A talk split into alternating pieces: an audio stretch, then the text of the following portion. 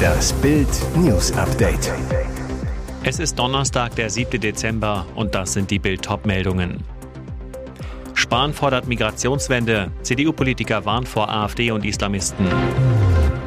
Im Sinne der Religionsfreiheit. Eltern empört. Kita streicht Weihnachtsbaum. Experte macht Hoffnung. Chancen auf weiße Weihnachten steigen. Spahn fordert Migrationswende. CDU-Politiker warnt vor AfD und Islamisten. Es ist die dramatischste Warnung an Deutschland, die von einem Politiker seit langem zu hören war. Wenn das Land die Migrationskrise nicht in den Griff bekommt, droht ein furchtbares Erwachen. Dann drohe Deutschland endgültig zu kippen. Davor warnt CDU-Mann Jens Spahn im Podcast von Bildvize Paul Ronsheimer. Spahn spart auch nicht mit Selbstkritik. Als langjähriger Bundestagsabgeordneter, Ex-Staatssekretär und Ex-Minister macht er klar, welche Verantwortung die CDU trägt. Die Partei habe jetzt einen letzten Schuss, wie er sagt. Bild dokumentiert die wichtigsten Aussagen des CDU-Politikers. Es ist vor allem der islamisch geprägte Kulturraum, in dem Judenhass, Hetze gegen Schwule, die Nichtgleichberechtigung von Mann und Frau zu oft Teil der Alltagskultur ist. Jeden Tag haben wir aktuell tausend Migranten, die irregulär Deutschland betreten. Von denen ist ein nicht geringer Teil geprägt aus diesem Kulturraum zu sparen. Es ist eben nicht weg, nur dadurch, dass ich die Grenze übertrete. Ein Prozent der afghanischen Bevölkerung lebt mittlerweile in Deutschland. Ich war drei, vier Mal in Afghanistan so sparen. Das Land ist in Teilen Mittelalter und das prägt.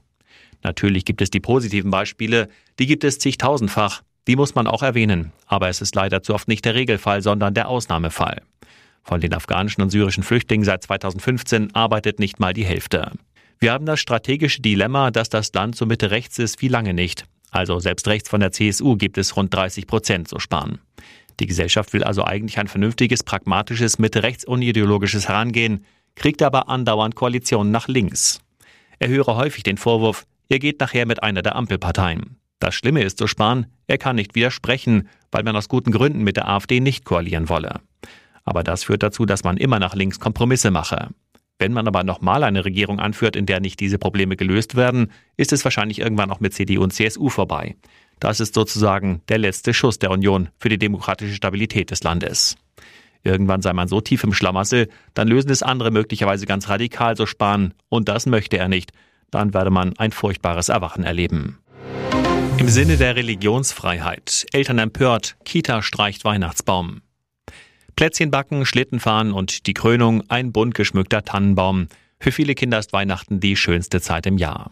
Doch in der Kita Mobi im Hamburger Stadtteil Lockstedt wurden die Eltern in einem Schreiben der Kita-Leitung über eine neue Regelung informiert. Keine christlichen Feste, Weihnachtsbaum als Symbol gestrichen. Warum das? Im Sinne der Religionsfreiheit. Das Hamburger Abendblatt zitiert aus dem Brief, wir haben uns im Team dagegen entschieden, da wir kein Kind und seinen Glauben ausschließen wollen. Deshalb werden diesem Jahr die Dekorationen rund um die Feiertage angepasst. Das trifft bei vielen Eltern auf wenig Verständnis. Einige sprechen von einer umgreifenden Cancel Culture, andere finden es einfach nur sehr schade. Darunter auch Barbara Sievert, die ihre Enkel abholt und selbst Erzieherin ist. Ein Baum gehört in Deutschland einfach zur Weihnachtszeit dazu, sagt sie. Sie findet es traurig, dass die Kinder in dieser Kita keinen haben können. Die Kita gehört zur Stiftung Kindergarten Finkenau. Die überlässt es allen 30 Kitas selbst, in welchem Ausmaß sie schmücken wollen, erklärt Vorstandsmitglied Linda Köster. Dieses Jahr gab es eine Anfrage aus dem Elternrat, ob es einen Baum geben könnte. Da gab es aber schon die anderen Pläne. Und dann habe das Team entschieden. TV-Star Palina Roginski, neue Liebe, ein Millionenerbe aus Monaco. Schmetterlinge im Bauch und Sterne, die sie einander näher brachten. TV-Liebling Palina Roginski ist wieder verknallt. Ihr neuer, ein echter Millionärserbe. Wie die Bunte schreibt, ist die Schauspielerin mit dem Luxemburger Investor Kindy Fritsch zusammen, der mittlerweile in Monaco lebt. Er gehört zu einer Supermarktdynastie. Der Investor, der in Monaco lebt, und die Moderatorin lernten sich in Berlin über Freunde kennen. Hier lebt Palina Roginski. Die beiden machten Schnellnägel mit Köpfen. Zuerst lernte er Palinas Schwester Vivian kennen, kurz darauf stellte er sie seinen Zwillingstöchtern vor. Inzwischen soll sie ein eingespieltes Team sein. Wann immer es geht, fliegt die Schauspielerin an die Côte d'Azur, genießt dort den Patchwork-Family-Traum. Der Funke soll übergesprungen sein, als beide über ihre Liebe zur Astrologie sprachen. Die Sterne sind Palinas große Leidenschaft. Experte macht Hoffnung, Chancen auf weiße Weihnachten steigen. Der Winter ist erstmal vorbei. Es taut. Nach einem frostigen und teilweise sehr schneereichen Intermezzo in den vergangenen Tagen werden die Temperaturen in Deutschland in den kommenden Tagen wieder deutlich im Plus liegen. Aufgrund des Tauwetters droht im Süden und Westen Deutschlands in den kommenden Tagen eine Hochwasserwelle. Diplom-Meteorologe Dr. Carsten Brandt von Donnerwetter.de zu Bild. Am Rhein könnte das Wasser über die Ufer treten. Der zweite Advent liegt bei den Prognosen aktuell im Westen bei bis zu 11 Grad Celsius. Im Osten im Flachland sollen Tagestemperaturen von bis zu 8 Grad erreicht werden. Am Montag und Dienstag wird es samt Sturmgefahr sogar noch milder. Danach zeigen die langfristigen Temperaturmodelle wieder den Einfluss von kälterer Luft und die Großwetterlage zeigt wieder auf Winter. Die Statistik macht allerdings wenig Hoffnung auf flächendeckenden Schnee an Weihnachten. Im Westen und Nordwesten Deutschlands ist Schnee zu Weihnachten in tiefen Lagen nur alle 10 bis 20 Jahre zu erwarten. Aber wir hatten schon Jahre mit weniger Chancen auf Schnee an Heiligabend, so der Experte. Und die Kaltluftphase nach dem dritten Advent könnte uns Schnee zu Weihnachten bringen. Und jetzt weitere wichtige Meldungen des Tages vom Bild Newsdesk. Bild berichtete über die katastrophalen Ergebnisse der PISA-Studie in Mathematik, in der Lesekompetenz und bei Naturwissenschaften. Die Werte fallen so niedrig aus wie seit Beginn der Tests im Jahr 2000, so PISA-Experte Francesco Avisati. In Bild sprechen jetzt die, die wirklich Ahnung haben, unsere Lehrer. Seit 15 Jahren unterrichtet Birgit Ebel Deutsch und Geschichte an einer Gesamtschule in Herford in NRW. Sie sagt, manche Schüler können nicht richtig schreiben oder lesen. In manchen Kursen der neunten Klasse kann ich nur mit dem Stoff der fünften Klasse unterrichten. Wenn wir uns nur an den Schwächsten orientieren, tue ich denen, die gut sind, keinen Gefallen. Ein Lehrer aus Bochum sagt außerdem, das System Grundschule steht kurz vor dem Kollaps. Warum? Aufgrund des Lehrermangels arbeiten wir an der Belastungsgrenze. Es gibt zu wenige Pädagogen für zu volle Klassen. Schwache Schüler können nicht individuell gefördert werden. Kinder sind nicht mehr in der Lage, sich zu konzentrieren. Ein anderer meint, ich war Lehrer an einer Realschule in Baden-Württemberg für Deutsch, Geografie und Kunst. Nachdem mein Arbeitsvertrag ausgelaufen ist, arbeite ich nun in der freien Wirtschaft, da ich alternativ wieder nur einen Jahresvertrag bekommen hätte. Dafür hätte ich aber in eine sehr ländliche Gegend, 130 Kilometer von meinem jetzigen Lebensmittelpunkt ziehen müssen. Das wollte ich nicht. Weitere Meinungen gibt es auf Bild.de. Fünf Jahre sitzt ein Beamter zu Hause und bekommt keinerlei Aufgaben zu erledigen, dafür aber volles Gehalt. Insgesamt 350.000 Euro, also pro Jahr 70.000. Die Kommunalaufsicht des Kreises Altenkirchen ermittelt derzeit gegen die Verbandsgemeinde Betzdorf-Gebhardshain und den Bürgermeister Bernd Brato, der für den Beamten extra diese Stabsstelle eingerichtet hat. Seine Aufgaben wären Bau und Planung gewesen, hätte er denn je welche bekommen. Laut Kommunalaufsicht, so berichten die Siegener Zeitung und der SWR, war der Beamte fünf Jahre im Homeoffice. Die Kommunalaufsicht befragt derzeit Mitarbeiter der Verwaltung und den Bürgermeister. Es stehen wohl drei Möglichkeiten im Raum. Bei dem Beamten könnte es sich um einen treuen Mitarbeiter handeln, der mit einem gut bezahlten Posten ohne Aufgaben belohnt wurde. Es könnte auch ein abgeschobener, in Ungnade gefallener Mitarbeiter sein, den man aufgabenlos in einem Raum sitzen lässt und damit abstrafen will. Diese Räume, ob im Büro oder im Homeoffice, heißen in Verwaltungskreisen spöttisch Sterbezimmer. Oder man könnte den Mitarbeiter schlichtweg im Homeoffice vergessen haben. Bei den ersten beiden Fällen gerät besonders Bürgermeister Brato ins Visier, denn er hat den Mitarbeiter auf diese Stelle gesetzt. Der Fall flog nur durch eine routinemäßige Prüfung der Verbandsgemeinde auf.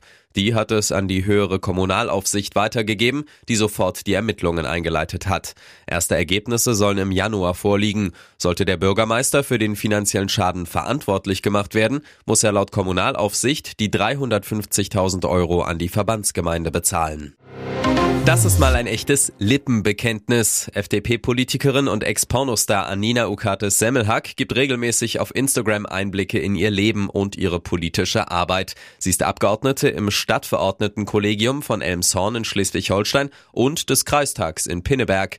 Klar, dass jetzt auch ein Bundestagsbesuch in Berlin dokumentiert wurde. Doch auf einem Foto sieht es so aus, als habe Anina eine dicke Lippe riskiert. Ihre Fans wollen in den Kommentaren wissen, was da passiert ist. Deshalb hat Bild nach nachgefragt. Anina, bist du jetzt bei den Liberalen? Sympathisch und offen erklärt die FDP-Frau, ich hatte schon immer etwas schiefe Lippen. Wenn ich für ein Foto lächle, verziehe ich sie manchmal aus Versehen, sodass es etwas ungerade aussehen kann. Ich habe aktuell nichts an den Lippen machen lassen. Noch nie? Doch, gesteht Anina, ich habe einmal einen Lippenfiller eingesetzt, zuletzt mit Mitte 20, so wie die Mädels das heute alle machen. Der wirkt aber permanent, ist dauerhaft, der wurde damals in die Lippen gespritzt.